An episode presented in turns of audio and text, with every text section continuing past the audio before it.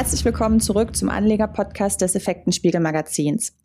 Im vergangenen Jahr war so ziemlich jeder Bereich des Lebens von der Corona-Pandemie betroffen. Und ganz besonders die Event- und Veranstaltungsbranche hat im letzten Jahr verbunden mit den Lockdown-Maßnahmen sehr gelitten. Und mit den Impffortschritten sank die Inzidenz zuletzt so weit, dass die ergriffenen Maßnahmen wie beispielsweise die Bundesnotbremse gelockert werden konnten ob bereits eine spürbare Erholung eingetreten ist und wie sich die Veranstaltungsbranche in der Corona-Krise gewandelt hat, möchte ich heute mit Herrn Siebmann, dem Geschäftsführer der TAS Emotional Marketing, besprechen. Hallo, Herr Siebmann. Hallo, Frau Krüger. Grüße Sie. Guten Tag.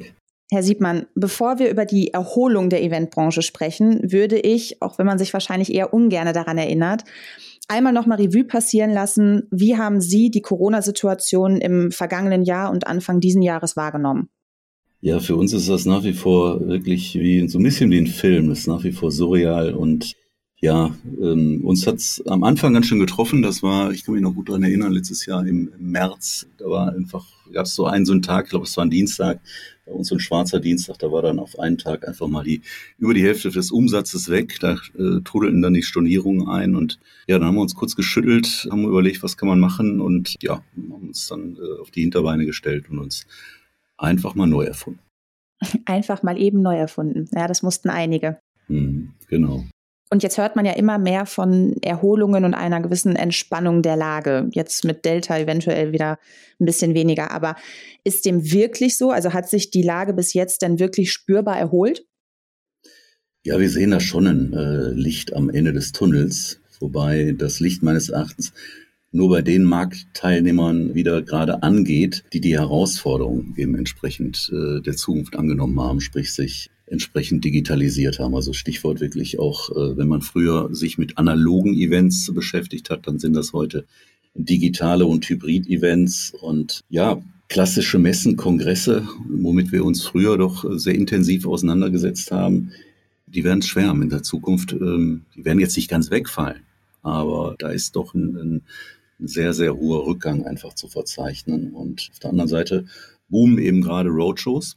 Also da, wo dieses Unternehmen sagt, ich mache diesen Wahnsinn dieser Messe, dieser klassischen Messe nicht mehr mit und buche teure Stände, teure Hotels, lass meine Leute durch die Welt fliegen, um äh, an Messen und Kongressen teilzunehmen.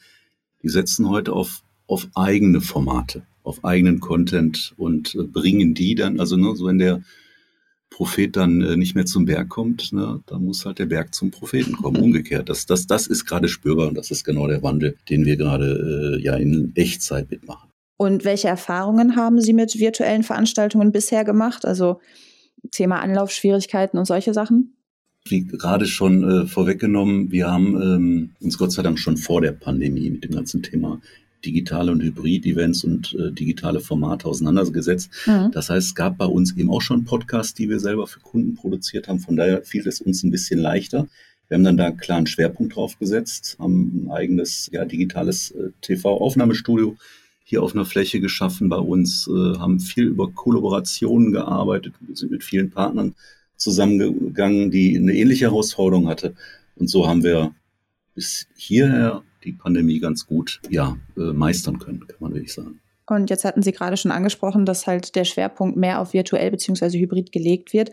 Was glauben Sie, wie wird sich dieser Trend entwickeln, wenn man jetzt beispielsweise überlegt, Coldplay möchte ja auch gerade vor dem Hintergrund der Klimaneutralität Konzerte weiterhin digital stattfinden lassen. Glauben Sie, dass eher das wirklich in die Richtung geht, virtuelle Veranstaltungen oder ja doch schon eher so ein Hybridmodell?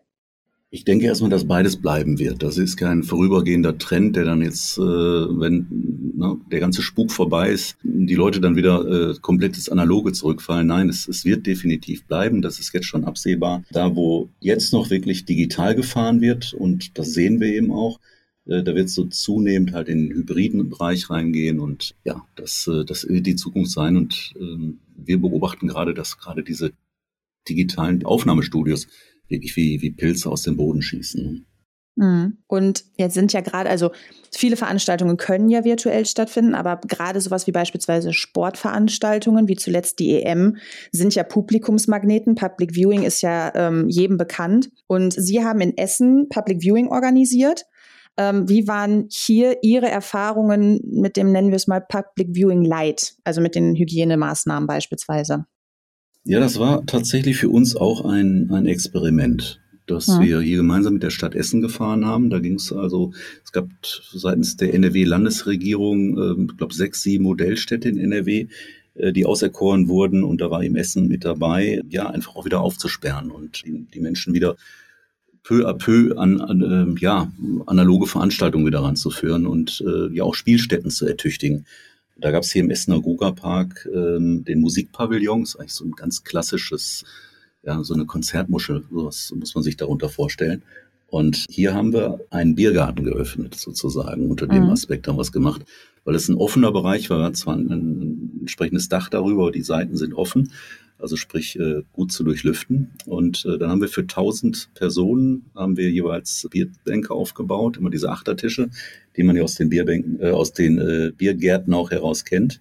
Und äh, das hat hervorragend funktioniert. Also wir haben tatsächlich nicht einen einzigen äh, Infizierten oder Infizierte hier gehabt. Äh, wir haben das alles nachverfolgen können, weil äh, das ganze Anmeldeprozedere äh, elektronisch gelaufen ist und äh, von daher hatten wir alle Daten und konnten das nachverfolgen, auch über eine Luca-App.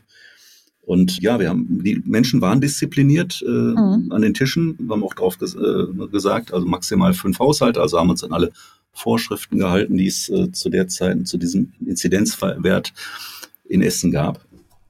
Die Leute waren diszipliniert, wenn sie dann vom Tisch aufgestanden sind, haben sie ihre Masken aufgezogen und von daher, dieses Experiment ist geglückt. gut gelaufen, geglückt, genau. Und äh, ja, von daher kann man jetzt äh, daraus auch wiederum Erkenntnisse ziehen. Mhm.